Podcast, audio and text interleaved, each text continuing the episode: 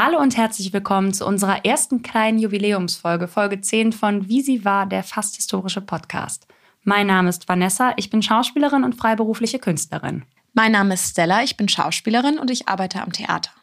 Wir wollen in unserem Podcast über Frauen sprechen, die die Welt, aber vor allem uns bewegt und geprägt haben. Wir möchten gleich zu Anfang sagen, dass wir beide keine Journalistinnen und auch keine Historikerinnen sind. Wir sind Schauspielerinnen. Zu Anfang jeder Folge wird es bei uns eine kurze Biografie der jeweiligen Frau mit einem Zusammenspiel aus historischen Fakten und Originalzitaten geben. Und anschließend möchten wir darüber sprechen, was die entsprechende Frau und ihre Geschichte in uns ganz persönlich auslöst. In dieser Folge sprechen wir über Suizid und die Diskriminierung von Transmenschen. Sollten dich diese Themen triggern, hör dir diese Folge bitte nicht alleine an.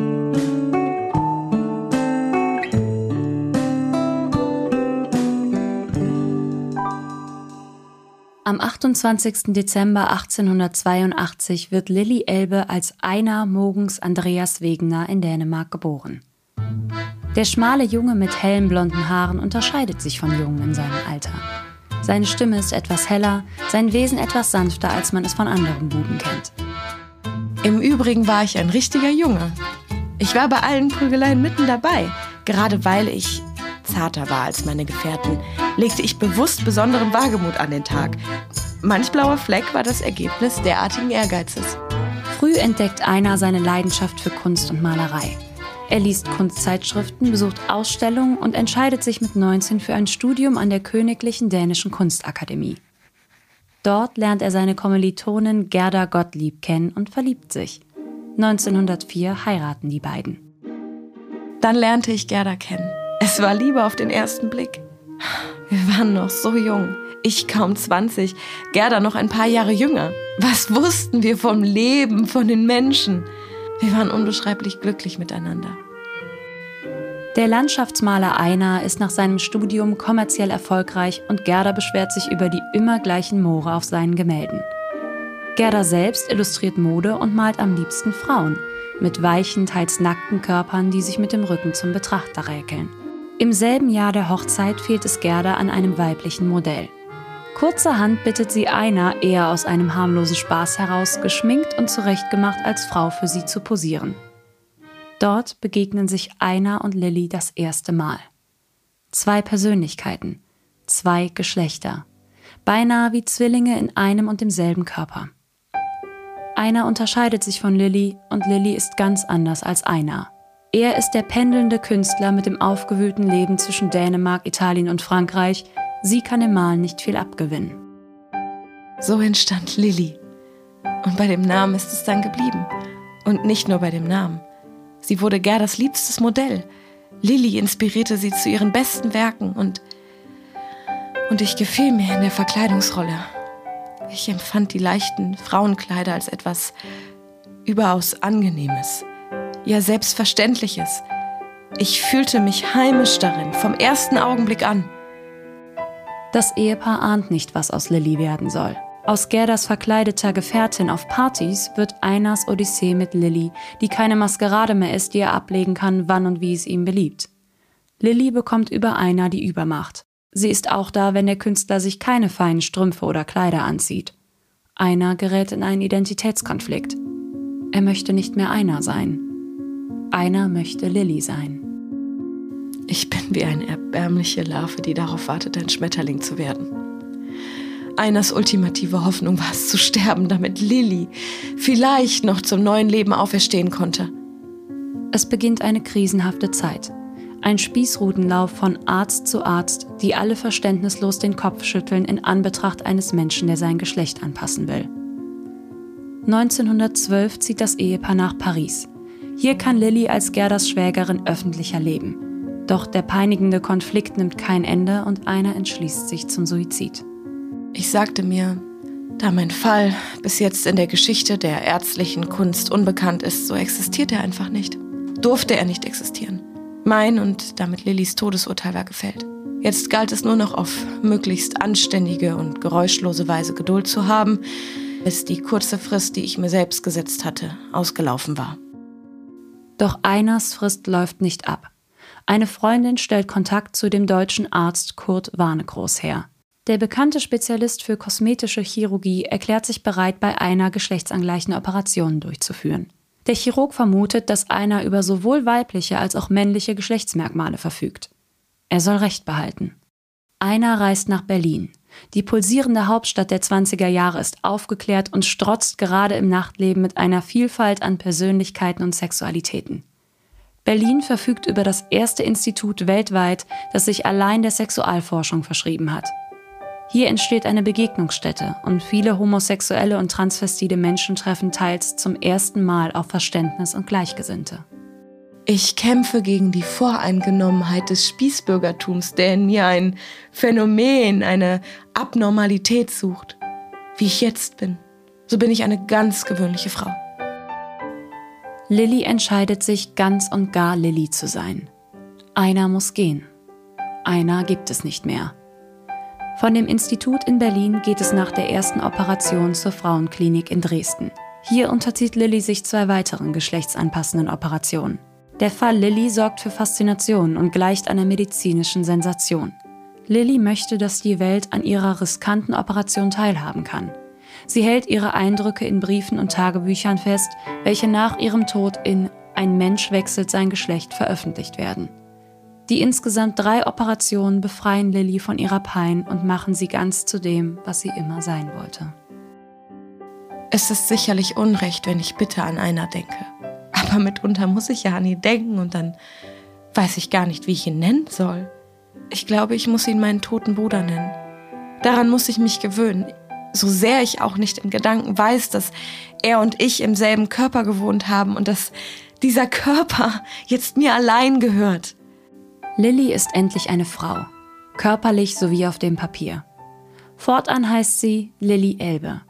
Den Nachnamen Elbe gibt sie sich, benannt nach dem Fluss, der durch Dresden fließt. Die Stadt ihrer Frauwerdung. Ihre Ehe zu Gerda Wegener wird 1930 auf Wunsch von Lilly und Gerda vom dänischen Königshaus annulliert. 1931. Lilly beginnt eine Beziehung zu dem französischen Kunsthändler Claude Lejeune, ein Freund aus früheren Tagen, und wünscht sich eine Ehe und gemeinsame Kinder. Obgleich Warnekroos anfänglich zögert, willigt er ein, Lilly ein viertes Mal zu operieren. Sie unterzieht sich einem erneuten Eingriff, der ihr den Wunsch, Mutter zu werden, ermöglichen soll. Ihr wird eine Gebärmutter transplantiert. Ich glaube, ich soll morgen operiert werden. Dann und wann werde ich von einer unbestimmten Angst begriffen. Wofür denn Angst haben? Ich weiß doch, dass alles gut gehen wird. Selbstverständlich werde ich nicht sterben. Das, das wäre ja ein Verrat dem Leben gegenüber. Doch Elbe ist nach der Operation stark geschwächt. Ihr neu gewonnener Körper baut ab. Sie liegt im Sterben. Ihre letzte Kraft widmet sie der Veröffentlichung ihrer Biografie. Ihr Buch ist kein Roman, keine Fiktion, sondern die Geschichte eines Menschen, der nach langem Kampf in der Angleichung des Geschlechts endlich Ruhe und Frieden findet. Jetzt weiß ich, dass der Tod kommt. Ich habe heute Nacht von Mutter geträumt. Und Vater war auch dabei. Mutter nahm mich in den Arm und sie sagte Lilly zu mir. Lilly, Lilly Elbe stirbt am 31. September 1931 im Alter von 48 Jahren in Dresden. Die Geschichte Lilly Elbes bleibt kein medizinischer Einzelfall. Sie war einer der ersten, die sich für eine geschlechtsangleichende Operation entschieden hat. Ihre tief berührende Biografie, die von einem Menschen erzählt, der nach seinem Platz in der Welt sucht, bewegt die Öffentlichkeit und sorgt für eine größere Wahrnehmung von Transsexualität, Intersexualität und Homosexualität in Europa. Über 80 Jahre nach Lillys Tod sind es allein in Deutschland über 2000 geschlechtsangleichende Operationen jährlich. Das Ergebnis von jahrhundertelangem Kampf um Gleichberechtigung und Anerkennung, den Lilly mit ihrer persönlichen Geschichte, die beispielhaft für Hunderte steht, begleitet hat. Wie schön ist das Leben. Und welch unsagbares Glück, dass ich diesen herrlichen Sommer hier auskosten darf.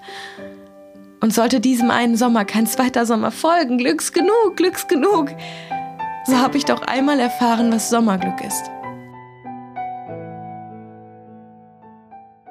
Ich kann gar nicht glauben, dass wir bei unserer zehnten Folge angelangt sind. Das ist etwas surreal. Wahnsinn. Also irgendwie habe ich das Gefühl, ich habe über so viele Frauen so viel gelesen. Ich meine, zehn ist auch wirklich eine ganze Menge. Aber irgendwie kommt es mir auch so kurz vor. Ja, und es war auch irgendwie, ist es dann ins Rollen gekommen und dann hat es nicht mehr aufgehört und auf einmal sind es zehn Folgen und eigentlich sind zehn Folgen nicht viel, aber in dem Zusammenhang der Recherche und alles, was damit zusammenhängt, sind es dann doch echt viele Folgen für so eine doch sehr kurze Zeit. Ja, ich freue mich jetzt schon auf weitere zehn, aber dann jetzt erstmal heute unsere zehnte zu Ende bringen. Ja. Unsere Folge heute geht um Lilly Elbe, wie ihr es gerade auch in der Biografie gehört habt. Und wir haben ja jetzt gerade den Pride Month und das passt natürlich sehr gut. Und wir möchten uns auch mit dem Thema selbst auseinandersetzen und ich bin sehr gespannt auf das Gespräch heute. Ja, ich auch. Und dann fangen wir an, wie immer. Stella, was ist dein Partyfact über Lilly Elbe? Verdammt, ich dachte, du fängst heute an. Okay. Ich kann auch anfangen. Oh ja, fang mal an. Okay. Mein Partyfact äh, ist etwas, das in Lillys Leben eigentlich sehr, sehr oft passiert ist. Und zwar, dass sie als Lilly ganz oft nicht erkannt wurde. Und dann für mich aber der faszinierendste Punkt, äh, als sie dann ihre erste Operation in Berlin hinter sich gebracht hat, was ja die Kastration unter anderem gewesen ist, hat danach ein Arzthelfer ihr nochmal Blut abgenommen, etwa zehn Tage nach dieser Operation, und hat sie einfach nicht erkannt. Sie kam dann in diesen Raum rein und der Arzthelfer stand da dann und hat gesagt, ja, ich werde eigentlich auf die Frau Elbe. So. und sie war es aber. Und weil sie wirklich sich so stark durch diesen mhm. ersten Schritt schon verändert hat, wahrscheinlich auch, weil es so viel losgelöst hat. Aber mhm. ich fand das einfach wirklich, wo ich mir dachte, das, das ist so krass, ich kann mir das gar nicht vorstellen. Und deswegen war das für mich so, ja, das ist mein Partyfact. Hat sie nicht erkannt. Ich würde dir gerne die Geschichte von Einer und Claude in der Gypsy Bar erzählen. Und zwar war es so, dass Claude, ein Freund der Familie, einer auf einer Party in der Gypsy Bar zum Tanzen aufgefordert hat. Und zwar zum allerersten Mal. Claude wusste auch von Lilly. Darauf gehen wir später noch ein. Claude hat nämlich später noch eine sehr, sehr, ist ein sehr, sehr großer Teil der Geschichte von Lilly. Und Claude hatte einen sehr komplizierten neuen Tanz gesehen und wollte ihn unbedingt ausprobieren. Und die beiden haben dann getanzt und der Manager des Lokals hat die beiden dann gebeten, sofort das Tanzen zu unterlassen, weil zwei Herren dürfen nicht miteinander tanzen. Und der Manager hatte Angst, dass sein Etablissement dann von gewissen Herrschaften aufgesucht worden würde, falls es herauskommen würde, dass zwei Herren miteinander getanzt haben. Und er betonte, also der Manager betonte auch ganz klar, dass er ja weiß, dass Claude und einer vernünftige und tadellose Gentlemen sind. und am nächsten Abend besuchten die beiden als Lilly und Claude das Etablissement in der Begleitung von Gerda. Und die beiden haben wieder getanzt, den gleichen Tanz. Und der Manager war vollends begeistert. Also er sagte wirklich, so eine charmante Dame hätte er selten gesehen. und Herr Claude, diese Dame, mit der sie gerade tanzen, die kann dem Herren am Vorabend ja nicht mal ansatzweise das Wasser reichen. Und er war wirklich vollends begeistert. Und ich finde, das zeigt auch wieder, dass die drei jetzt in diesem Fall oder Lilly und Gerda und einer sich am Anfang wirklich einen Spaß draus gemacht haben, die Leute an der Nase herumzuführen. Das ist ja auch was, worauf wir bestimmt auch noch intensiv zu sprechen kommen, dieser, dieser wahnsinnige Unterschied zwischen Einer und Lilly. Also mhm. dieses, wirklich diese zwei verschiedenen Persönlichkeiten. Was ja auch in dem Buch mit ihren Aufzeichnungen, ein Mensch wechselt sein Geschlecht, so beschrieben wird, dass Lilly und Einer eigentlich wie ein Zwillingspärchen sind in einem gemeinsamen Körper. Dementsprechend haben wir beide uns auch dazu entschieden, einer als er anzusprechen und Lilly als sie. Wir begründen das damit, dass einmal Lilly selbst von einer in der Er-Form spricht. Also Lilly nimmt einer als Mann wahr. Lilly ist eine Frau, die sich einen Körper teilen. Und dann würde ich sagen, dann springen wir jetzt mal ein paar Jahre in der Zeit zurück in die kleine Stadt in Dänemark, wo Lilly Elbe als Einer geboren wurde. Das Schöne an Einers Kindheit finde ich, dass er selber und Lilly später auch sagt, es war eine wunderschöne Kindheit. Voller Freude, voller, voller Kindlichsein, voller Liebe. Vor allem die Eltern waren sehr, sehr liebevoll. Der Vater war sehr sensibel und sehr um sein eigenes Wohlgehen bemüht. Also er war immer ein bisschen kränklich. Im Gegensatz dazu die Mutter, die sehr, sehr tüchtig und in der Biografie wird es auch so wirklich als nordischer Typ beschrieben mit blonden Haaren, relativ groß. Eine sehr, sehr, also wirklich eine gute Mutter der Vater viel weicher. Und es ist so, dass die Mutter relativ früh stirbt und der Vater auch diesen Tod sehr, sehr schwierig verkraftet. Die Mutter ist für den Vater später wirklich wie eine Art Heilige. Das Schöne ist auch, dass einer von sich selber sagt, ich bin total verhätschelt worden. er war das jüngste Kind und es war wirklich so, er war immer sehr, sehr sauber, immer sehr gut angezogen. Die Mutter war wirklich drauf bedacht. Also so das, das, das Nesthäkchen halt immer sehr umsorgt. Und einer sagt später selber, dass sein Vater nie ein böses Wort gegen ihn gerichtet hat. Wenn es dann mal zu Popohaue kam, dann war es die Mutter. Ist ganz interessant, weil wenn man das auch so von außen jetzt mal wirklich die Zeit bedenkt, was das ist, das ist spätes 19. Jahrhundert, dann klingt es von außen, so wie die Geschlechterrollen damals verteilt waren, eigentlich sehr umgekehrt. Dass eben mhm. der Vater diese Weichheit äh, hat und die Mutter eher diese Strenge und mhm. auch die ist, die da mal zu Körperlichkeiten greift. Finde ich auch für ihren Verlauf einfach sehr mhm. interessant, dass mhm. das schon in ihrem Elternhaus vielleicht auch einen Ursprung hatte, dass sie da, dass die Eltern das einfach anders vermittelt haben. Interessant ist auch hierbei, dass bei einer ganz klar zu erkennen war, also eigentlich das, was Warnekroos später bestätigt hat, es sind beide Geschlechtsorgane vorhanden. Einer war sehr zart und wurde auch in den jüngeren Jahren häufiger für ein Mädchen gehalten, obwohl natürlich die männlichen Geschlechtsorgane nach außen sichtbar waren und somit einer für einen Jungen gehalten wurde. Und einer wurde tatsächlich auch von seinen Geschwistern gehänselt aufgrund seiner weiblichen, mädchenhaften Stimme. Und einer hat dann seine Stimme einfach männlicher gemacht und verstellt, um sich anzupassen. Und noch ein sehr, sehr süßes kleines Detail, was ich irgendwie, was auch später darauf hindeutet, dass er eine Kunstfertigkeit in den Händen hat. Er war tatsächlich richtig gut im Stricken und hat mit fünf Jahren eine Auszeichnung beim Kindergartenfest gewonnen. Ja, habe ich auch gelesen, fand ich total und cool. Das, das war tatsächlich sehr ungewöhnlich, weil er ja einer war und somit ein Junge für die Gesellschaft. Und er war grandios im Stricken. Mit fünf Jahren. Wer kann, welches, welches Kind kann mit fünf Jahren stricken? So wie wir das ja auch bei Margarete hatten. So Handarbeiten im Haushalt waren eben den Mädchen mhm. vorbestimmt, so ein bisschen eben nicht für die biologisch männlichen Kinder. Und auch hier wieder, einer hat Puppen geliebt, vor allem den Kinderwagen und die Puppe seiner Schwester. Und sobald die beiden im Wald alleine waren, hat einer den Kinderwagen geschoben. Das hat mich einfach berührt. Und mit 17 Jahren hat einer dann angefangen, sich für Kunst zu interessieren und auch verschiedene Kunstzeitschriften gelesen. Und das Schöne an seiner Jugend ist, dass er selber gesagt hat, ich war total umschwärmt. Also er war ein richtiger, so ein kleiner Weiberheld.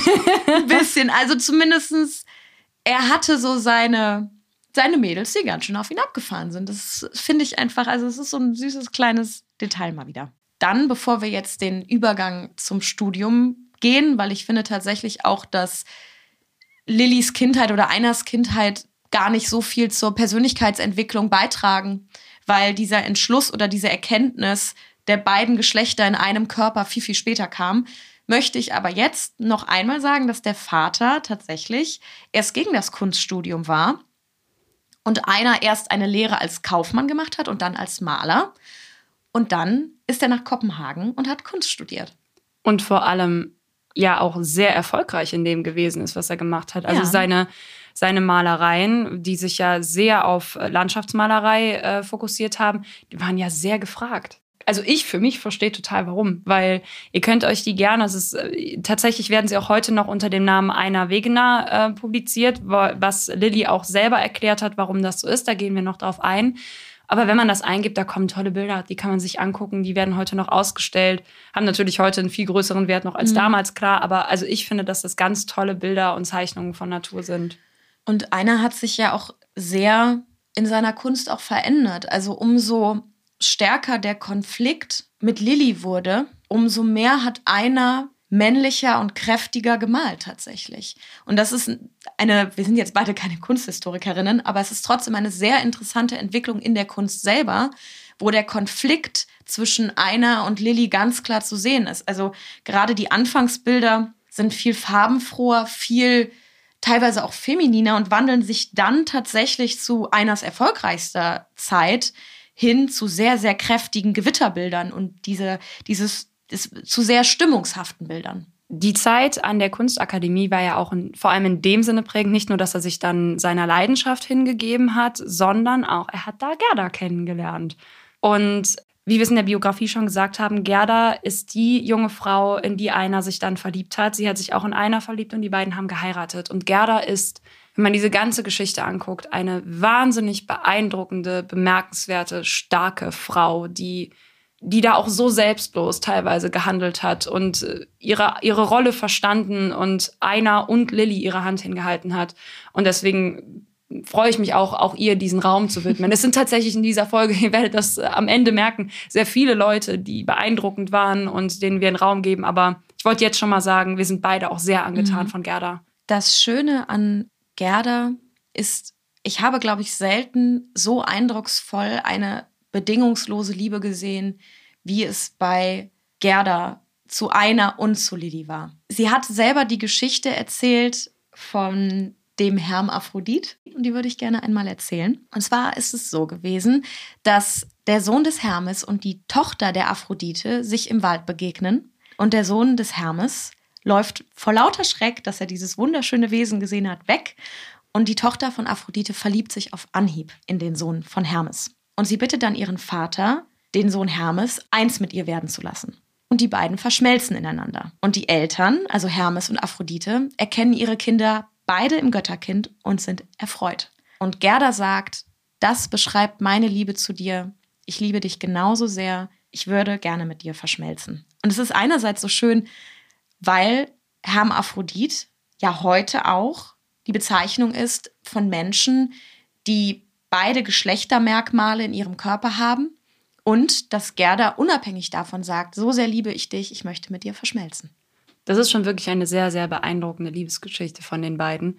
Was ich interessant finde, ist, dass die beiden aber trotzdem irgendwie so unterschiedlich sind, was du mhm. ja auch schon in der Kunst siehst. Gerda hat ganz anders gezeichnet als, als einer. Gerda hat äh, eine sehr große Vorliebe gehabt für ähm, vor allem sehr nackte Frauen, die mit dem Rücken äh, zum Betrachter da sind, auch ähm, auf eine gewisse Art und Weise sehr erotisch dargestellt, oftmals auch ganz andere Formen, Farbgebungen da haben sie sich einfach sehr unterschieden. Da, wo ich sagen muss, für mich, mich spricht Einers Kunst mehr an. Bei Stella war es umgekehrt. Also ist das halt Kunst, ist subjektiv. Ja.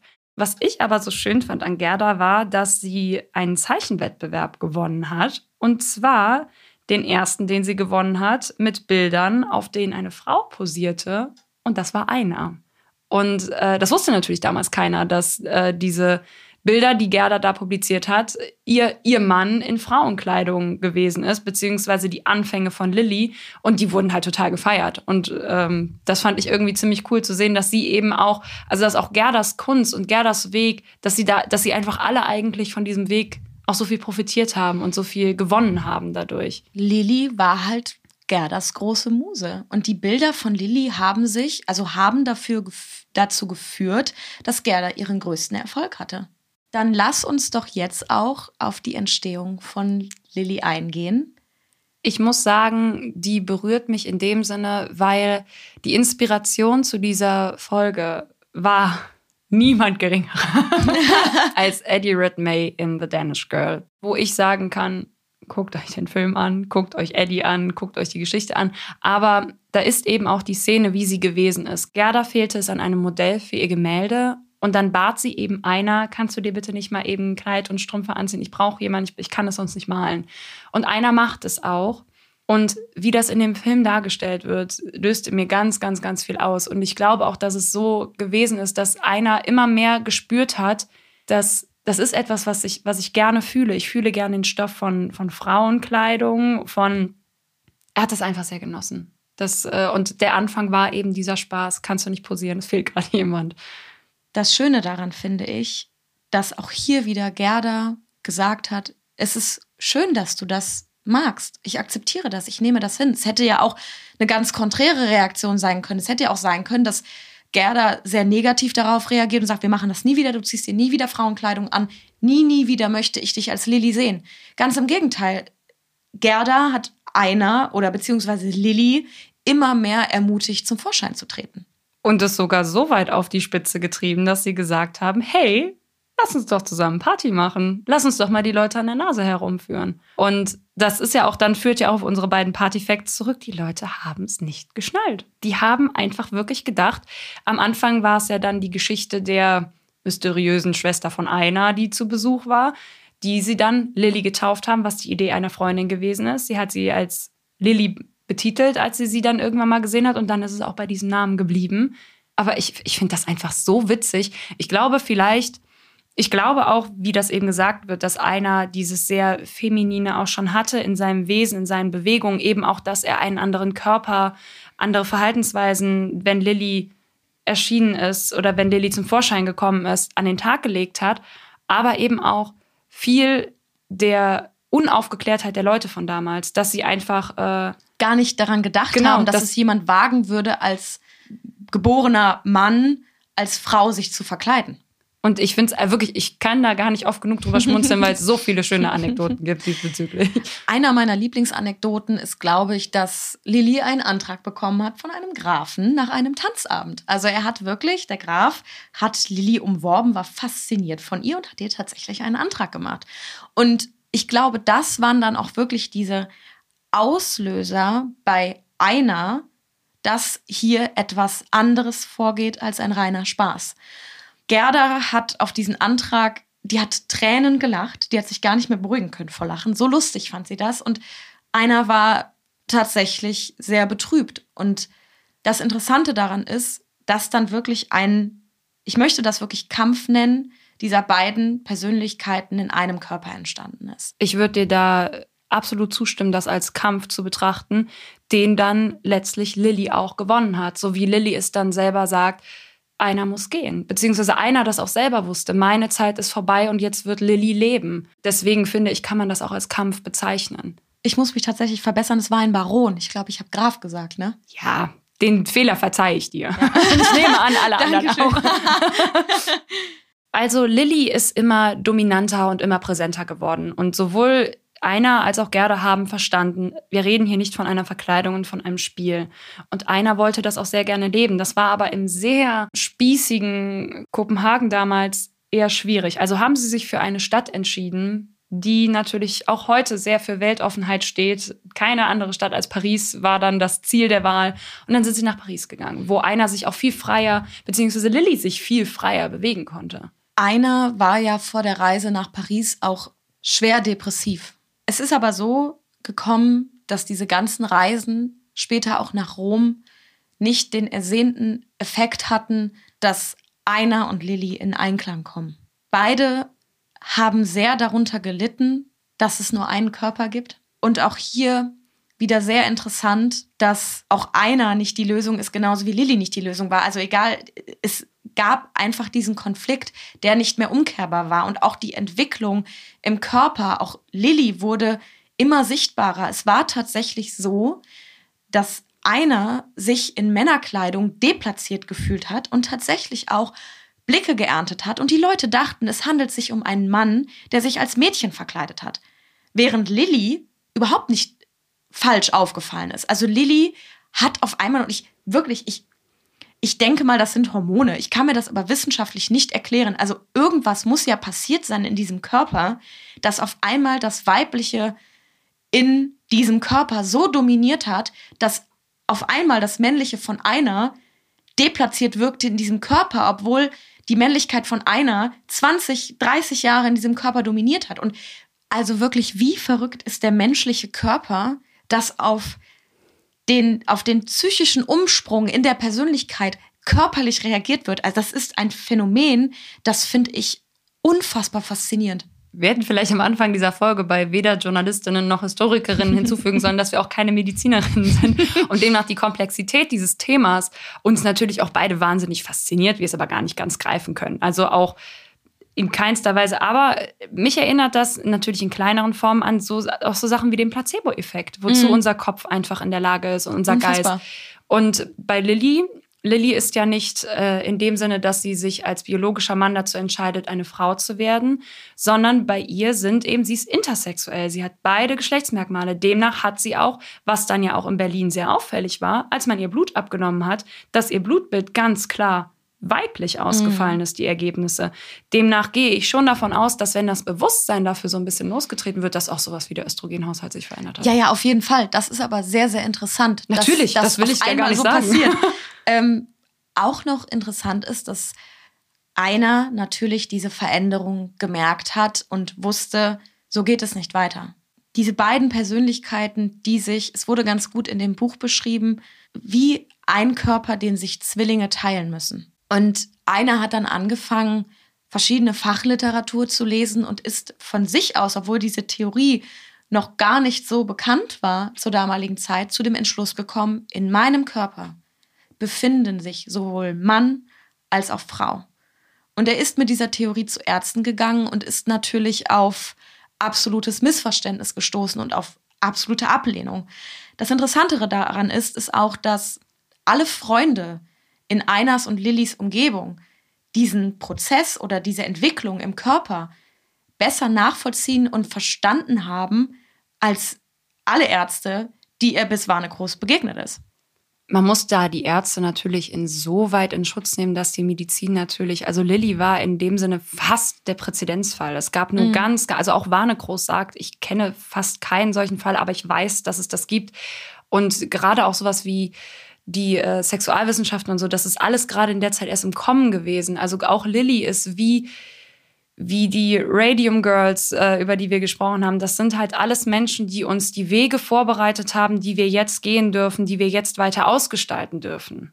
Da gehen wir später auch noch drauf ein, was das heute auch für Folgen teilweise hat, also im positiven Sinne für Folgen hat, was Lilly damals alles vorbereitet hat, welchen Weg sie geebnet hat. Und dementsprechend ist es natürlich auch nicht verwunderlich, dass viele Ärzte gesagt haben, wir reden hier von einer gespaltenen Persönlichkeit, weil einer natürlich, genauso wie Lilly, komplett unterschiedliche Persönlichkeiten waren, die sich in einem Körper befinden. Und dann wurde natürlich einer und Lilly wurden wie eine Einbildung eine, oder eine Hysterie abgestempelt. Lilly hat selber gesagt über sich und einer, dass einer ein Landschaftsmaler ist, der Stürmen widerstehen könnte, solide und fest ist und Lilly sehr oberflächlich und anfällig für Heulkrämpfe ist. Also auch einer und Lilly waren sich bewusst, wir reden hier von zwei komplett verschiedenen Menschen.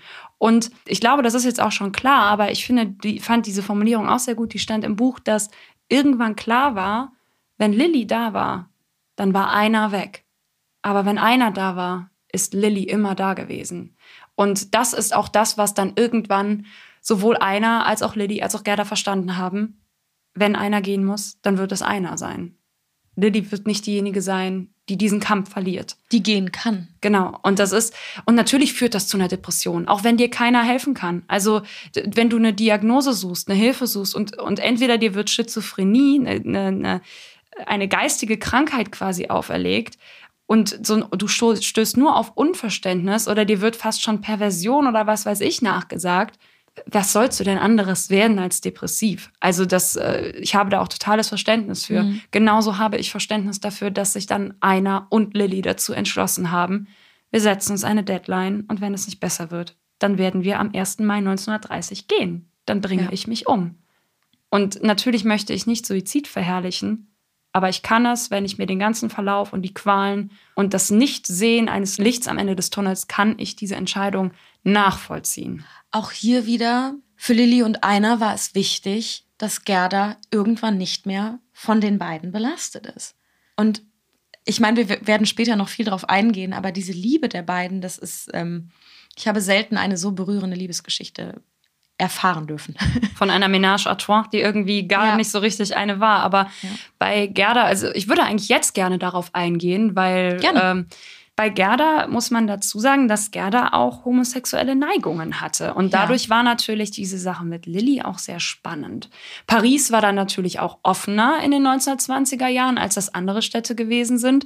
Aber eben auch mit Lilly konnte sie das sehr ausleben. Und sie hat das ja auch in ihren Bildern gezeigt. Ihre Bilder wurden immer mutiger, immer, ja, nicht aggressiver, aber wie heißt das? Ähm, provozierender? Ja, genau, provozierender, Dankeschön. Also die, also du hast es einfach gemerkt, dass, wie wir das gesagt haben, sie hat davon profitiert, aber sie war auch, glaube ich, selber von der Situation sehr, sehr erregt. Also im positiven Sinne angeregt, erregt. Ja, auch das merkt man auch in der Entwicklung, umso mehr Lilly sich gezeigt hat. Gerda hat mit ihr unfassbar gerne Zeit verbracht. Es war wie eine Gefährtin in der Nacht, mysteriös, geheimnisvoll und Gerda war genauso in Lilly verliebt, wie sie in einer verliebt war. Ich glaube einfach, dass man mit denen wahnsinnig viel Spaß hat, ja. haben können. Ich glaube wirklich, das ja. waren legendäre Partynächte, die die da in Paris gemacht hat. Also es klingt einfach auch, wie sie da das selber erzählt, wie das, wie das rückblickend. Ich glaube, die haben auch viele, viele, viele tolle Nächte gehabt. Hm. Und das finde ich auch schön, dass sie die hatten. Aber es war eben nicht genug.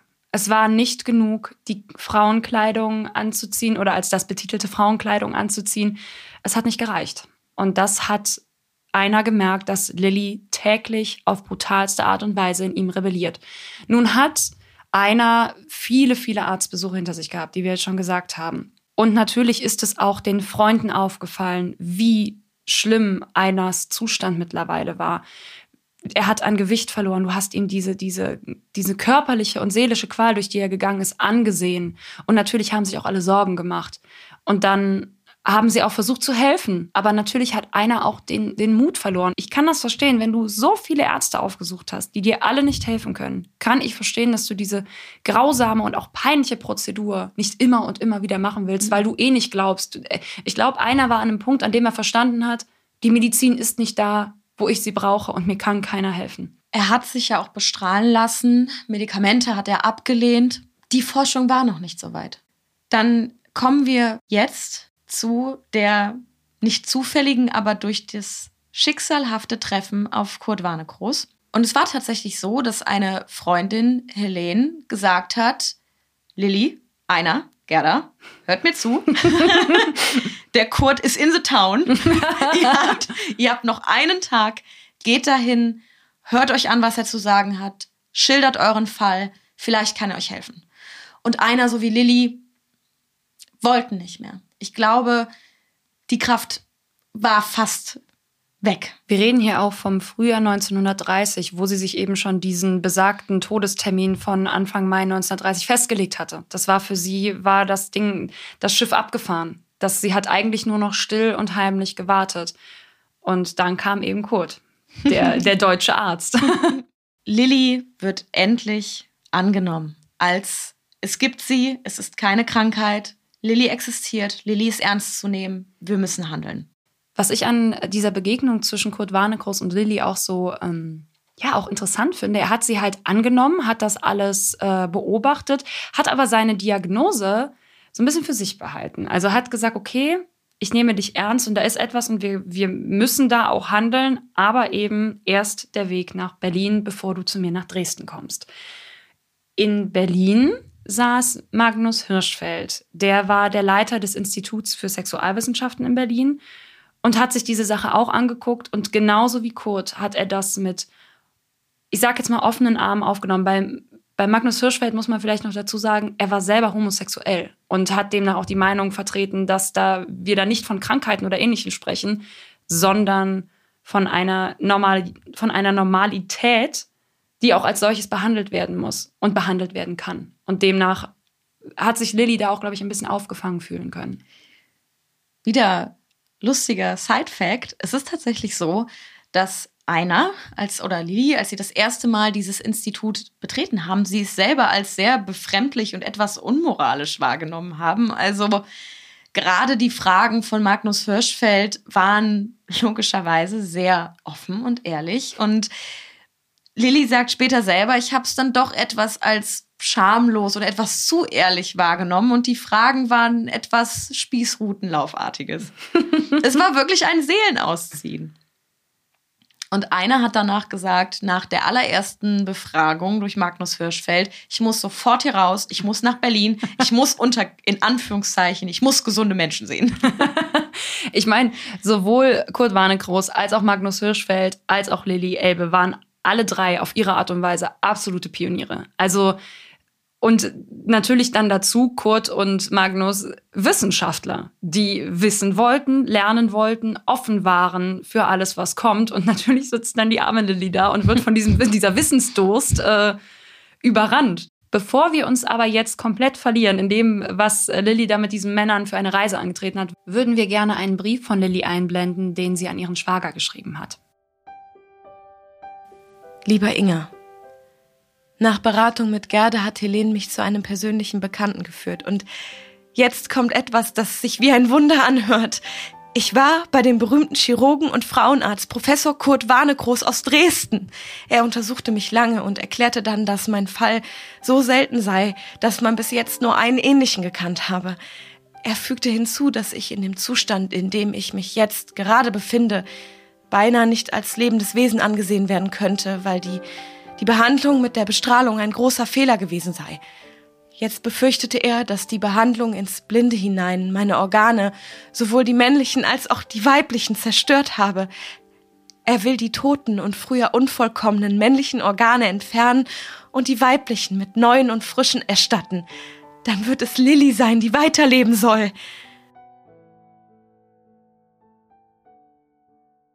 Das finde ich sehr, sehr interessant, dass weder die männlichen noch die weiblichen Organe vollständig waren.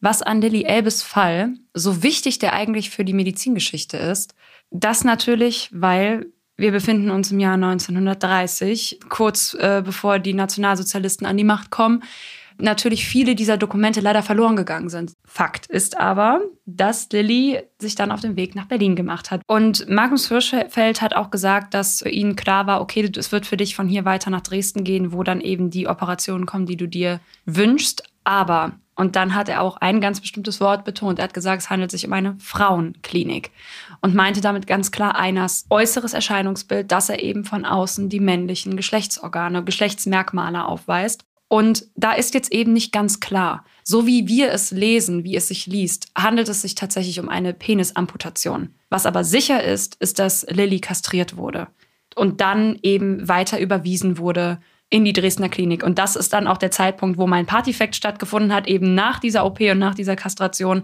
haben sich innerhalb von ein paar Tagen diese ganzen Hormone, glaube ich, so entfaltet in diesem Körper, dass die nach zehn Tagen, die Stimme war noch höher, die Gesichtszüge noch weicher. Die, hat, die waren rundum anderer Mensch. Es war die endgültige Geburt von Lilly. Ja. Auch hier wieder sehr interessant, dass obwohl der Körper andere Hormone produziert, sie von außen als Frau endgültig voll und ganz wahrgenommen wird, zweifelt sie selber aber sehr an ihrer eigenen Schönheit und an ihrer eigenen Weiblichkeit. Und sie hat so eine Angst, dass niemand sie als Frau anerkennt. Auch aufgrund des Verhaltens der Ärzte, dass sie teilweise das Gefühl hatte, auch Warnekroß nimmt mich nicht als Frau wahr, ich bin abnormal. Also es ist faszinierend, wie dann obwohl sie diesen ersten Schritt gegangen ist und sie endlich glücklich war mit, mit diesem, dass dieser ganze Prozess jetzt endlich anfängt, sie trotzdem unfassbare Angst hat, nach Dresden zu fahren, in eine neue Klinik mit neuen Menschen. Wie wird man sie wahrnehmen? Wird man sie endlich Lilly nennen? Wird man sie weiterhin einer nennen? Und das Schöne daran finde ich, dass das Ankommen in Dresden und auch Dresden später für sie wirklich zur Geburtsstätte geworden ist. Und sie beschreibt es ganz schön. Das erste Bild, was sie von der Dresdner Klinik mitbekommen hat, war die Oberin, die eine Frau umarmt, direkt am Eingang. Und Lilly hat gesagt, ich bin zu Hause, ich bin hier heimisch, hier gehöre ich hin.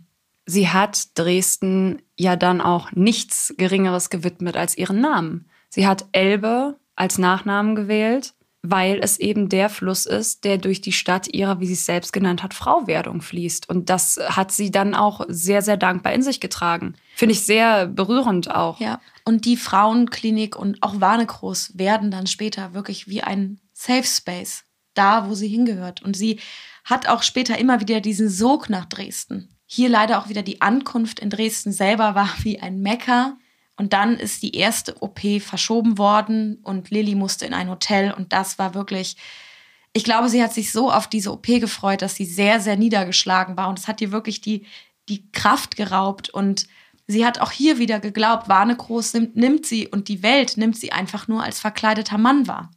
Und einer meiner Lieblingssätze von Warnekroß war wirklich, und ich habe echt herzhaft gelacht, er hat dann gesagt, mein Mädel, ich finde für dich gute Drüsen. Ist gar nicht schlimm, dass die OP ein bisschen verschoben ist, weil unser Haus voll ist. Ich finde die besten Drüsen.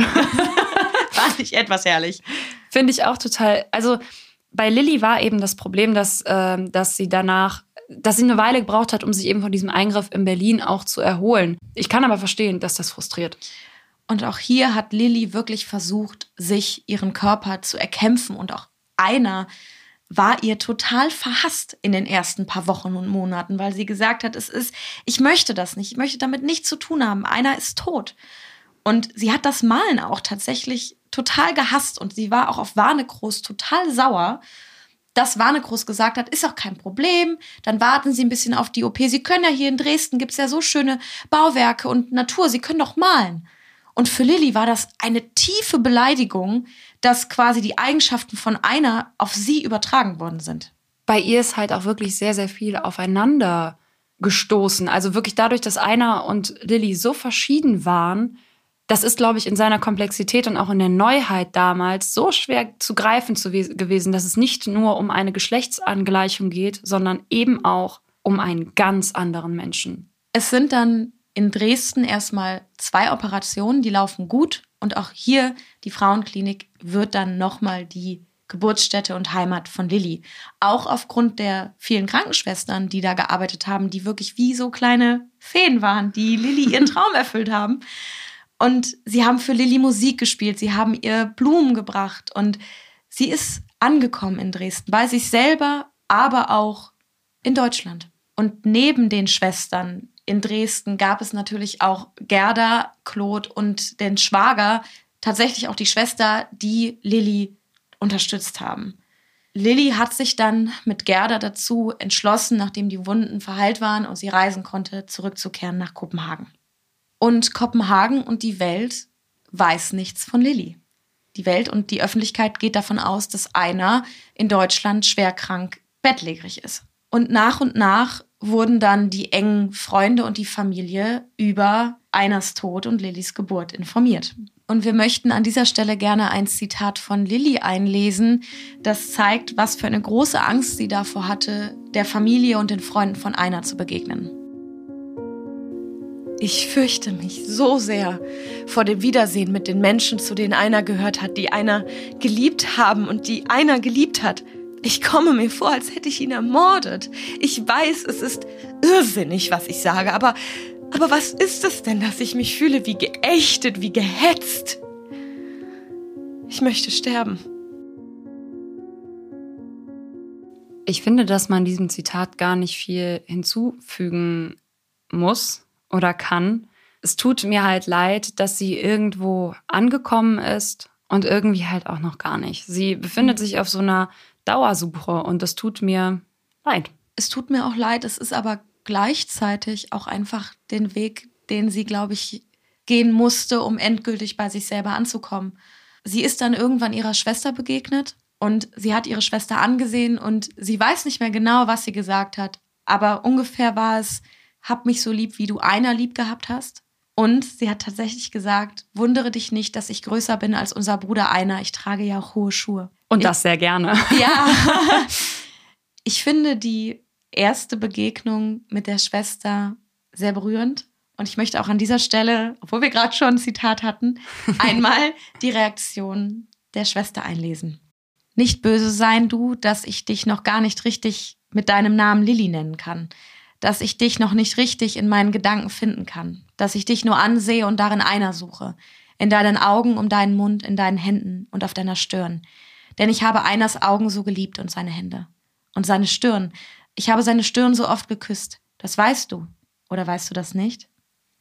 Sehr berührend. Sehr, sehr berührend. Weil man darf ja auch so, so befreien, so bereit einer war zu gehen, so befreiend diese Wieder- oder Neugeburt mhm. Lillys war so darf man nicht vergessen, diese ganzen anderen Menschen haben einen geliebten Menschen verloren. Und äh, das ist Trauer und die muss man auch erstmal verarbeiten und da darf man auch Zeit für haben. Aber trotzdem ist das, finde ich, sehr rührend, wie die Schwester da spricht, weil das eben zeigt, sie stößt sie nicht weg.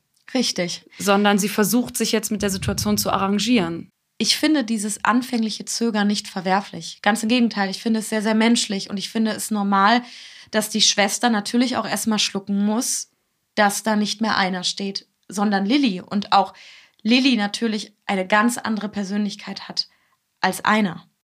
Wir kommen jetzt an einen Punkt, das haben wir auch schon angesprochen. Sowohl einer zu seinen Lebzeiten als auch Lilly war es wichtig, Gerda nichts wegzunehmen und Gerda Freiheit zu geben und sie nicht einzuschränken durch ihr Dasein oder durch diese Ehe, die sie auch hatten.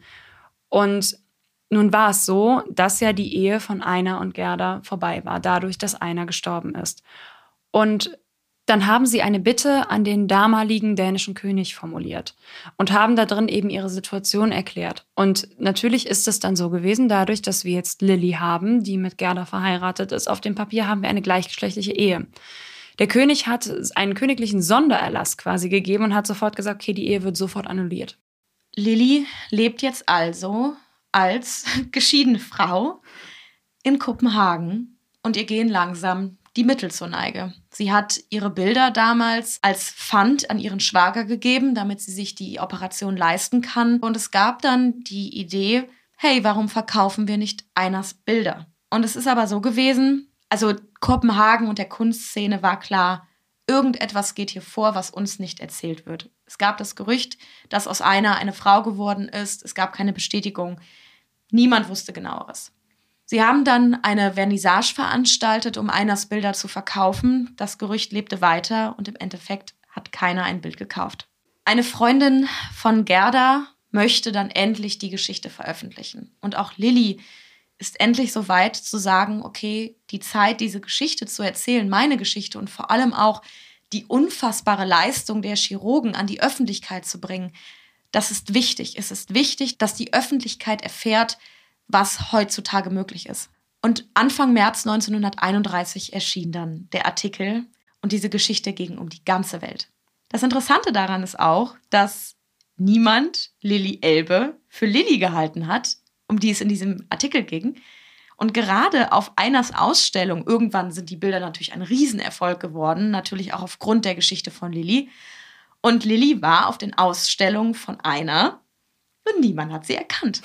Und es ging sogar so weit, dass Frauen sie darauf angesprochen haben, also glauben Sie, dass das da hinten Lilly ist? Also eine Dame hat Lilly angesprochen, auf eine andere Dame mit großen Füßen gezeigt und gesagt, ich glaube, das ist Lilly Elbe. Und das ist so herrlich, dass wieder niemand sie erkannt hat. Und hier würde ich auch gerne oder können wir auch gerne noch einmal aufklären, warum die Bilder von Einer Wegener weiterhin so verkauft werden. Lilly hat selber darauf bestanden. Sie hat gesagt, die Kunst von einer bleibt einers Kunst. Es wäre anmaßend, wenn ich, Lilly, diese Kunst mir zu eigen machen würde. Und ich finde es so schön, dass Lilly selber gesagt hat, dass die Bilder von einer vor Männlichkeit strotzen. Das finde ich sehr, sehr süß irgendwie. Und dementsprechend ist es dann so gekommen, dass einer weiterhin, also Einers Bilder weiterhin unter einer auch bis heute verkauft werden. Finde ich auch absolut richtig. Wenn man auch ihre eigene Erklärung hört, muss ich sagen, das ist absolut richtig, weil es sind seine Bilder, nicht ihre das ist hart, das vielleicht so zu sagen. Ich meine das gar nicht so hart, aber es, sie hat es ja selber so gesagt. Es sind nicht ihre Werke und demnach soll und darf da auch gerne sein Name drunter stehen. Was ich auch sehr, sehr schön finde, ist, dass Lilly neben Gerda noch einen sehr, sehr wichtigen Wegbegleiter hatte. Und das war Claude. Wir haben Claude schon kennengelernt. Ja. Claude ist der, der, der Mann äh, mit der lustigen Tanzgeschichte in der Bar. und Claude, obwohl wir ihn jetzt erstaunlich wenig erwähnt haben, tatsächlich in der eigentlichen Geschichte, hat an jeder Station von einer zu Lilly teilgenommen. Sie begleitet und war auch für alle drei, also für einer, Lilly und für Gerda, ein Tröster. Und er war auch einer der ersten, der diesen Zustand in dem Körper von einer und Lilly erkannt hat, der gesagt hat, du bist Lilly.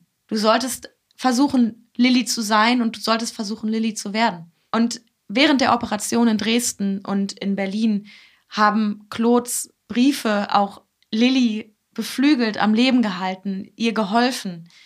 Und das tolle Ende dieser Geschichte zwischen Claude und Lilly ist, dass Claude ihr nach der Angleichung einen Heiratsantrag gemacht hat. Interessant daran ist es, dass sie den Antrag zunächst abgelehnt hat, obwohl sie ihn eigentlich, also sie liebt Claude, sie wollte ihn annehmen, ich glaube aber, der Grund, und damit erkläre ich mir auch die vierte und letzte Operation, warum sie den Antrag nicht angenommen hat. Ich glaube, sie wollte wirklich eine vollständige, in Anführungszeichen, ich möchte damit niemanden angreifen, wir reden hier von Lillys Worten, sie möchte eine vollständige Ehefrau sein und Claude Kinder schenken können. Ich möchte damit ganz klar betonen, es macht einen nicht weniger zur Frau, wenn man keine Kinder bekommen kann. Aber für Lilly war es ein sehnlicher Wunsch, Mutter zu werden. Eben mit diesem Wunsch, den wir ja auch schon in der Biografie aufgegriffen haben, ich möchte so gerne einmal Mutter werden, hat sie dann nochmal Kurt in Dresden aufgesucht. Und der war anfänglich gar nicht so angetan von dieser Idee. Erstens eine weitere Operation, weitere Infektionsmöglichkeiten, aber eben auch eine, ein wirklicher, wirklicher Durchbruch.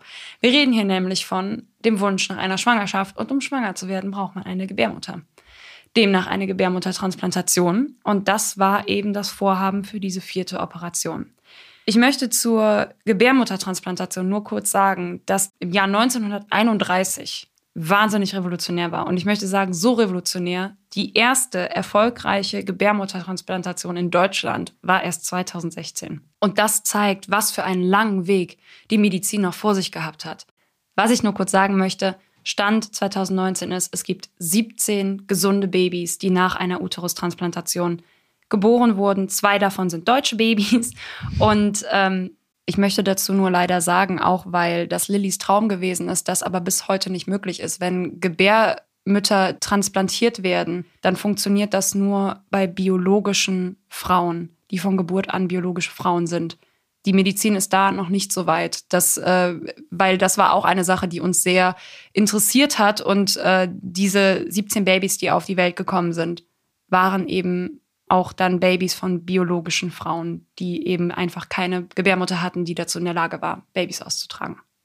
Ich möchte einfach nur damit nochmal unterschreiben, was für eine Pionierarbeit die damals geleistet haben und was für große Schritte das waren. Und demnach auch vollkommen verständnisvoll, dass Kurt Warnegroß 1931 gesagt hat, hey, lass mich da mal bitte drüber nachdenken.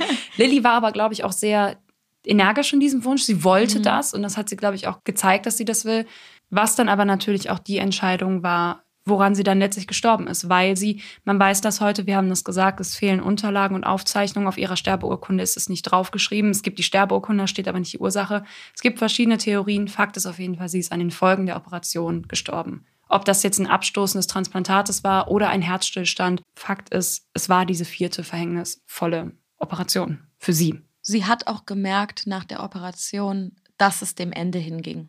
Sie hat dann noch ihren Bruder zu sich rufen lassen, der sie dann in den letzten Stunden begleitet hat, ebenso die tollen PflegerInnen. Und ihre allerletzten Worte waren zur Oberin, die, sehr, sehr, die eine sehr, sehr enge Verbindung zu Lilly hatte, die sie auf ihrem ganzen Weg in Dresden begleitet hatte. Für sie wirklich war wie eine Art Mutter. Und ihre allerletzten Worte hat sie aufgeschrieben. Und diese waren auf Wiedersehen, Schwesterchen. Sie ist dann eingeschlafen und nicht mehr aufgewacht. Wir haben es in der Bio drin, ich möchte es aber jetzt gerne nochmal ansprechen. Einer ihrer Zitate mit Ich durfte einen Sommer erleben und wenn ich diesen einen Sommer erleben darf, dann ist mein Leben erfüllt gewesen. Sie durfte sterben als Lilly und sie musste nicht sterben als einer, als das, was sie nicht war. Und das finde ich, ihr Weg ist gegangen und sie durfte als Lilly gehen. Und das finde ich einfach sehr berührend allgemein finde ich diese ganze Geschichte sehr, sehr berührend. Wir sind noch nicht am Ende, weil ihr gleich noch ein kleines Referat von mir bekommt. Und ich bin auch froh, dass du dieses Mal dieses Referat hältst. Aber zu Lilly möchte ich sagen, und das ist auch ein bisschen die Überleitung zu dem, was jetzt kommt. Ich freue mich, dass sie als Lilly leben durfte, dass Lilly sich entfalten durfte und dass Lilly einen schönen Sommer gehabt hat. Ich bin aber auch sehr froh, dass ihr alles, was ab 1933 in Deutschland passiert ist, erspart geblieben ist und dass sie 1931 eingeschlafen ist. Das äh, muss ich ehrlich sagen, das gibt mir auch einen kann ich diese Biografie ein bisschen beruhigter lesen. Ich weiß nicht, äh, wie das, wie das für euch ist, aber für mich ist das zu wissen, was da vorher schon los gewesen ist, in, gerade in Deutschland. Vor allem zu lesen, dass gerade Kurt Warnekroos und Magnus Hirschfeld so großartig interessierte Mediziner und Forscher waren, dass Deutschland so großartige Kliniken und Sachen gemacht hat. Und wir haben das Deutschland, die Nationalsozialisten haben das alles zerstört. Sie haben es verbrannt, sie haben es zerkloppt, sie haben das mit Füßen getreten, sie haben damit der Medizin auch bestimmt wahnsinnig viel Fortschritt weggenommen. Ich werde auch wirklich wütend, weil das für mich nochmal dieses, wie viel wir uns wirklich selber weggenommen haben, der Welt, unserer Entwicklung. Aber ich bin, wie gesagt, froh, weil mit ihr wären sehr schlimme Dinge passiert gewesen. Weil eben Homosexualität, Transmenschen etc. so oder so noch sehr, sehr lange als krank angesehen wurden, das als Krankheit betitelt wurde, aber eben auch im Nationalsozialismus sehr stark misshandelt wurden. Dann haben wir uns aber natürlich gefragt, was diese beiden Männer, die auch Lilly die Möglichkeit gegeben haben, dann Lilly vollends zu sein, was mit diesen Männern passiert ist ab 1933 in Deutschland, weil sie eben eigentlich gegen alles gehandelt haben, was die Überzeugung der Nationalsozialisten war. Und deswegen gehe ich jetzt einmal kurz auf Kurt Warnekroos ein. Das ist der Arzt, der in Dresden die Frauenklinik geleitet hat. Und da muss ich im ersten Moment schlucken. Der ist 1933 NSDAP-Mitglied geworden. Da habe ich erst gedacht, oh, das passt jetzt aber nicht so genau mit dem, was der da, äh, was seine Überzeugung war, was seine Arbeit gewesen ist. Aber er wurde sehr, sehr schnell von den Nationalsozialisten als Judengünstling bezeichnet, weil er weiterhin Jüdinnen aufgenommen hat in seiner Klinik und sie auch behandelt hat.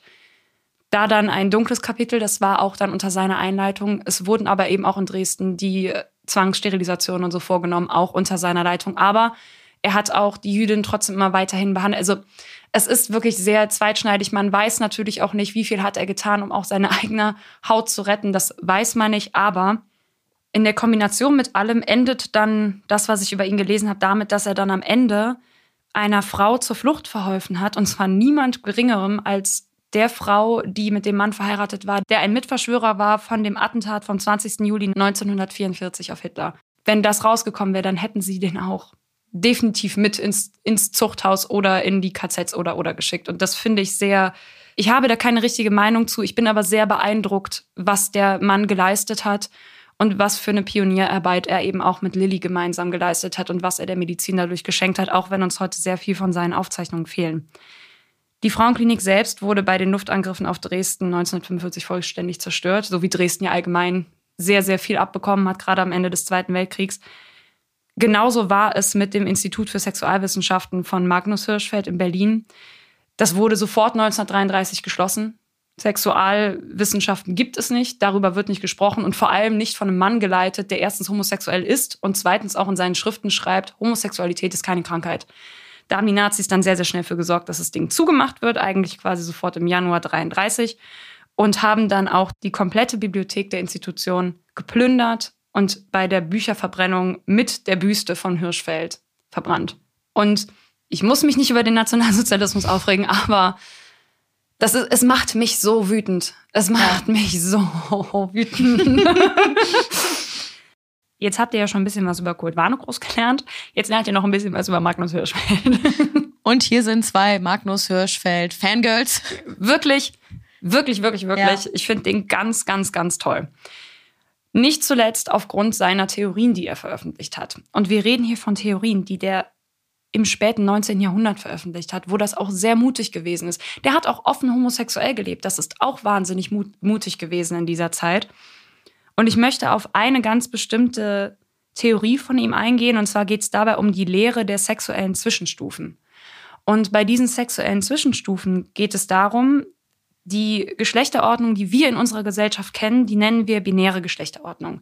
Und da wird gesagt, dass ein Geschlecht entweder männlich oder weiblich gedacht wird. Sprich, es werden dem Geschlecht bestimmte Eigenschaften zugeschrieben, also stark versus schwach, Versorger versus Erzieherin. Und damit werden auch diese klassischen Rollen verteilt. Und genau das hat er gesagt, nein, so dürfen wir nicht denken. Und dann hat er in dieser Zwischenstufentheorie erklärt, dass sich das eben ändern muss und dass laut seiner Theorie, ich zitiere, in jeder Frau und in jedem Mann einzigartige, unwiederholbare Mischungen männlicher und weiblicher Eigenschaften sind. Und er wollte mit dieser Sexualpolitik, die er damit weltweit publizieren wollte, eigentlich nur die volle Verwirklichung der sexuellen Menschenrechte erreichen. Punkt. Also ich habe selten etwas so Wahres gehört und du hast mir das auch vorher erzählt und ich finde wirklich, es ist wir haben beide gesagt, und das ist der Grund, warum pinke Ü-Eier verboten sind. genau, ich, das habe ich schon. Ich hatte zu ihr gesagt, eigentlich hat er geschrieben, warum pinke Ü-Eier das Problem sind. Aber wenn wir jetzt denken, wenn ihr jetzt denkt, das war alles Tolles, was der gesagt hat, nein. nein. Und zwar, wie ich das schon gesagt habe, hat er die Ansicht vertreten, Homosexualität gehört zur Normalität. Es gehört in kein Krankheitsbild. Und er hat zudem in seinen Schriften erklärt, dass das Konzept der Rasse nichts ist, wo er dem etwas abgewinnen kann, was von wissenschaftlichem Wert wäre. Er hat sogar empfohlen, dass dieser Ausdruck komplett gestrichen werden soll, soweit damit die Unterteilung der menschlichen Spezie gemeint ist. Der hat das alles kommen sehen. Der hat das gelesen, hat gesagt, wir haben hier Riesenprobleme und wir müssen das jetzt streichen, bevor es eskaliert. Natürlich war er wegen seiner ganzen Ansichten ein sehr, sehr, sehr, sehr großer Feind der Nazis, auch für die Nazis. Sie haben in ihm ein Riesenproblem gesehen, haben sich aber auch gerne von ihm behandeln lassen, weil er war ein guter Arzt. Er hat dann aber schon ab 1930 verstanden, dass Deutschland nicht mehr das Land seiner Wahl sein sollte und hat ab 1931 im Exil gelebt und ist 1935 aber verstorben. Also er ist kein Opfer der Nazis in diesem Sinne gewesen, wo ich auch sehr erleichtert gewesen bin, dass, dass er nicht in die, als Homosexueller in die Konzentrationslager oder so gekommen ist. Das letzte, worauf ich bei Magnus eingehen möchte, ist der Artikel 175, weil dieser Artikel, dem hat er lebenslänglich den Kampf erklärt.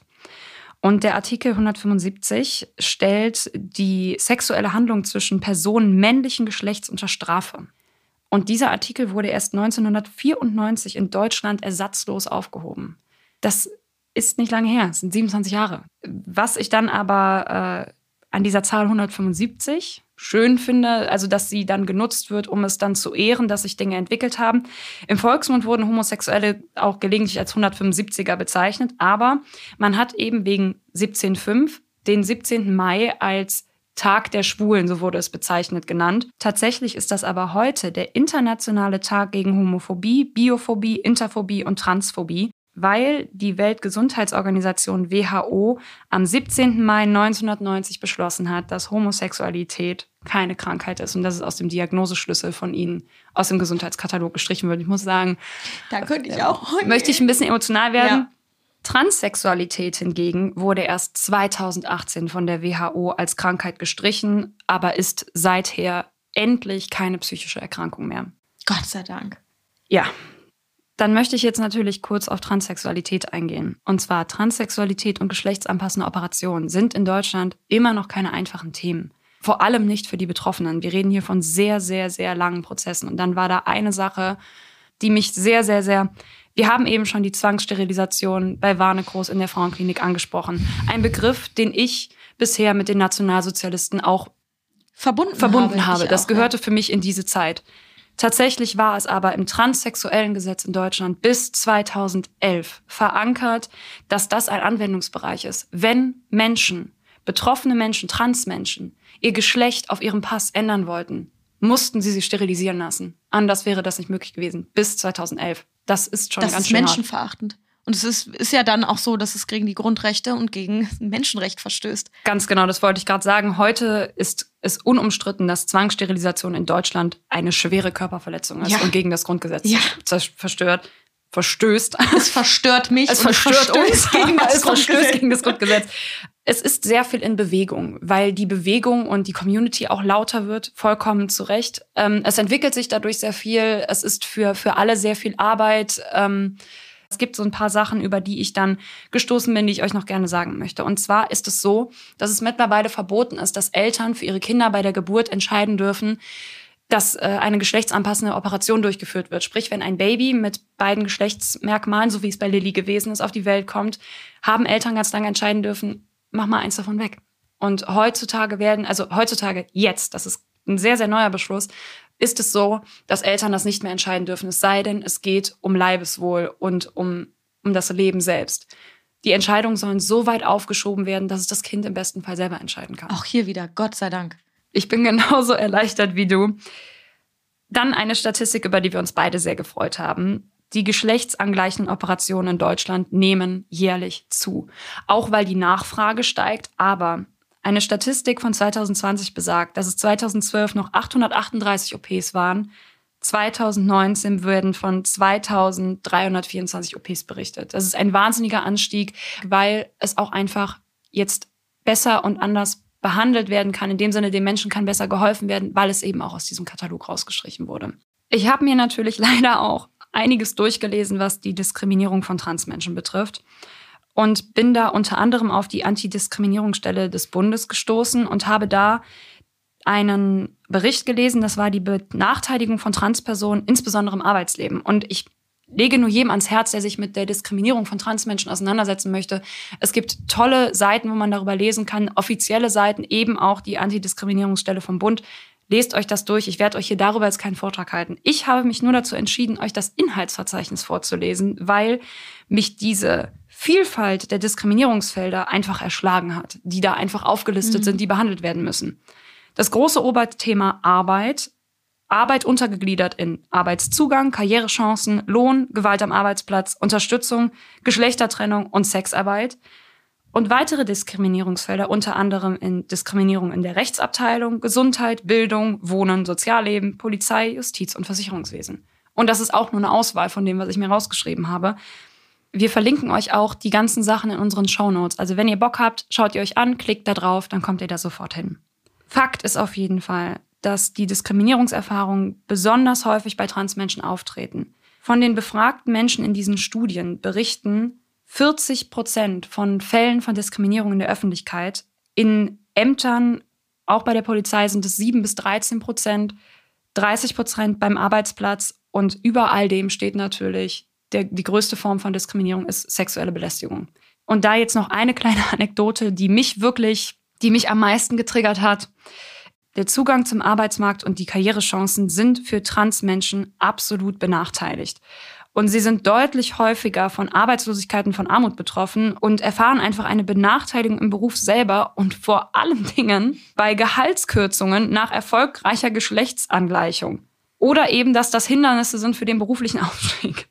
Wo ich ganz ehrlich sagen muss, ja, dann geht jemand, geht ein biologischer Mann diesen absoluten schlimmen Weg, diese Tortur und wird zu einer Frau und, dass Männer und Frauen ungleich bezahlt werden, da will ich jetzt gar nicht drauf eingehen, aber dann wird dein fucking Gehalt angeglichen, obwohl du den gleichen Job machst. Es ist, ah, da fehlen mir die Worte für. Was Vanessa sagen will, wenn man sich als biologischer Mann dazu entscheidet, eine, Bio, eine biologische Frau zu werden, dann wird das Gehalt so gekürzt, dass es an eine Frau angepasst ist. Das ja. Hat, das hast du eben nicht erwähnt. So. Deswegen, deswegen wiederhole ich es nochmal. Ich glaube, du hast dich so in den. Ich kann es einfach nicht fassen. Auch nicht fassen. Aber wir lachen auch nur, weil alles andere ist. Es also ist man, so. man kann es einfach nicht wirklich alles, wenn du das erzählt hast. Ich musste auch ich war unfassbar wütend, aber es ist so absurd, wo ich mir denke, naja, also Frauen werden nicht ungleich bezahlt. Das ist Mythos, das ist Mythos. Aber wenn du dich dazu entscheidest, eine Frau zu sein, wirst du scheiße bezahlt. Also es ist wirklich Bundesregierung. Explain! Bevor wir uns jetzt hier in Rage reden, gibt's aber leider doch noch auch da einen Riesenartikel, den ich gelesen habe, eine Sache, die ich mir rausgeschrieben habe. Und zwar, die Corona-Pandemie hat wie für viele verschiedene Communities und für viele Menschen hat uns sehr, sehr viel abverlangt. Aber für Transmenschen hat das bedeutet, viele brauchen moralische Unterstützung, psychologische Unterstützung, Selbsthilfegruppen, Gruppen, in denen sie sich sicher fühlen, ein Safe Space, wie du es benannt hast bei Lilly. Und der wurde ihnen natürlich genommen dadurch, dass diese ganzen Treffen nicht mehr stattfinden konnten. Das heißt, es fehlte die soziale Komponente. Der Zugang dazu war nicht mehr gegeben. Dadurch sind die Betroffenen natürlich in viel stärkere Löcher gefallen. Was ich aber ganz schlimm daran finde, ist, auch wenn es heute nicht mehr eine Sterilisation verlangt, dass du deine Geschlechtsidentität und auch deinen Vornamen, Personenstand im Pass anpassen darfst, ist das ein wahnsinniger Aufwand, ein wahnsinniger Papierkram und sehr, sehr, sehr, dauert sehr lange. Und das heißt, viele Trans-Menschen leben schon mit ihrer Identität, mit, ihrer, mit dem Geschlecht, mit dem sie sich identifizieren, sind aber eben auf dem Pass noch nicht so eingetragen. Und das hat für viele in der Corona-Pandemie von daher ein Problem gegeben. Dadurch, dass alles digital wurde, mussten sie sich online überall registrieren. Das musst du mit deinem Namen, der auf dem Pass ist. Das führte zu zwanghaften Outings vor den KollegInnen, vor KommilitonInnen, vor deinen ProfessorInnen. Das ist, ähm, das tat mir sehr leid, weil das, äh, dieses Zwangsouting, dieses Wort auch, das ist so, es tat mir einfach, das war einer der Sachen, wo ich dachte, okay, ich empfinde das auch als sehr erniedrigend, mit einem Namen angesprochen zu werden, der du nicht mehr bist. Das muss ein, das muss wirklich so ein schlimmes Gefühl sein. Genau, deswegen war das dann auch eine dieser, dieser Sachen, die ich mir rausgeschrieben habe, die mich einfach sehr berührt haben. ich möchte da dann jetzt auch zu einem Abschluss kommen, auch wenn man sich in dem Thema sehr verlieren kann. Ich möchte nur noch mal sagen, dass ich bei meiner Recherche auf die Antidiskriminierungsstelle des Bundes zurückgegriffen habe und vor allem auf die Magnus Hirschfeld Stiftung. Und abschließend zu dieser Magnus Hirschfeld Stiftung, der Sexualwissenschaftler, der da sehr, sehr viel geleistet hat in unseren Augen. Der ist beerdigt worden und auf seinem Grabstein steht durch Wissenschaft zur Gerechtigkeit. Und die Magnus Hirschfeld Stiftung arbeitet unter dem Leitfaden Wissen schafft Akzeptanz. Und ich finde, das ist genau das, wonach wir arbeiten müssen, wonach wir suchen müssen. Wir müssen akzeptieren, dass Outing, dass Transsexualität, dass Homosexualität, Bisexualität, Intersexualität, Asexualität, das ist kein Trend. Das ist Wissenschaft, das ist Natur, das ist normal. Und wenn man das akzeptiert, dann gibt es auch nichts mehr zu diskutieren, ob das diese Bewegung ob man diese Bewegung akzeptieren soll oder nicht. Es ist Wissenschaft. Und jeder Mensch, der sich dagegen weigert, ist einfach ein Idiot. Das unterschreibe ich so. Ich möchte einfach nur abschließend sagen, dass die Frage nach diesem Geschlechterverhältnis und die Relevanz und Wichtigkeit und alles, was damit zusammenhängt, es ist in Deutschland natürlich, wird es offener behandelt, es wird mehr diskutiert und Lilly ist dadurch einfach eine absolute Vorreiterin. Sie dient als Vorbild, als Inspiration für alle, die nach ihr kamen. Sie gibt ihnen Mut, diese Schritte, Schritte zu gehen und für mich ist einfach das Statement, dass Weiblichkeit, oder ich glaube auch für uns beide kann ich das sagen, Weiblichkeit und Männlichkeit hat nichts mit dem Geschlecht zu tun. Keine Verhaltensweisen sind irgendeinem Geschlecht vorbehalten. Jeder soll so sein, wie er ist, wie er sich fühlt. Er soll sich so fühlen dürfen, wie er möchte. Und vor allem soll niemand durch veraltete, verstaubte Rollenbilder erstickt werden. Das ist das, was ich dazu sagen möchte. Und damit sind wir natürlich größtenteils am Ende angekommen. Lilly durfte als Lilly gehen, wir haben es gesagt. Dann gibt es nur noch eine Sache, auf die wir dann kurz eingehen möchten. Und zwar, wie wir Ihnen schon empfohlen haben, gab es dann die Produktion The Danish Girl. Die ist 2015 veröffentlicht worden mit Eddie Redmayne in der Hauptbesetzung als Einer bzw. als Lilly. Die beruhte auf einem Roman The Danish Girl, was 2000 veröffentlicht wurde, war unsere Inspiration zu dieser Folge. Was ich an der Produktion so großartig finde, ist, Lilly wurde in Dresden beigesetzt und natürlich, so wie das ist, ist irgendwann einfach die Ruhefrist verstrichen. Aber irgendwie wurde Lillys Grab nie wieder neu benutzt. Das heißt, Lillys Grab blieb immer frei und dann hat die Produktionsstätte Lilly einen neuen Grabstein geschenkt. Auch ein ganz, ganz simpler, auf dem nur ein Schriftzug steht, geboren in Dänemark, gestorben in Dresden und dann ein Jugendstil-Ornament oben drüber. Sehr simpel, sehr schön, erinnert an sie und ich kann nur sagen, guckt euch diesen Film an. Der Grund, warum Eddie Redmayne dafür keinen Oscar gekriegt hat, ist, weil Leonardo DiCaprio in dem Jahr das den Oscar bekommen hat. Mehr kann ich dazu nicht sagen. Und dann frage ich dich, was nimmst du von Lilly mit? Um das zu sagen, was ich von Lilly mitnehme, möchte ich gerne noch unser letztes Zitat einblenden. Ich glaube, es gibt nicht viele Menschen, die ihr Leben wirklich leben. Die allermeisten tasten wie Blinde durch das Dasein und fällt ihnen irgendein fantasievolles Buch in die Hände, so sagen sie zur eigenen Beruhigung. So etwas kommt doch nur in Romanen vor.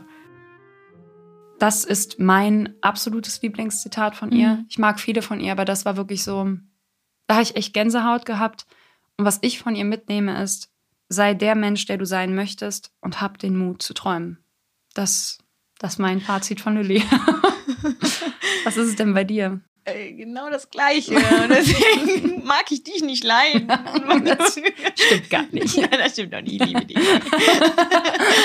ähm, ich möchte auch das Gleiche haben. Dann schenke ich das uns beiden. Das ist unser Fazit von ja. Lilly. Ich möchte nur noch mal sagen, dass ich es auch schade finde, dass diese Bewegung der 20er Jahre in Richtung Offenheit, die wissenschaftliche, die ethnische, die also alles, was sich in den 20er Jahren entwickelt hat, es ist eine Schande, es ist so unfassbar schade, dass es von den Nationalsozialisten im Keim erstickt worden ist. Wir danken euch fürs Zuhören. ich habe auf die Uhr geguckt. Das wird ganz schön lang, Freunde. Danke, dass ihr noch da seid. Sorry, ich wollte dich nicht unterbrechen. Ja, alles gut, ist super. Ich glaube, man merkt, wir sind etwas drüber.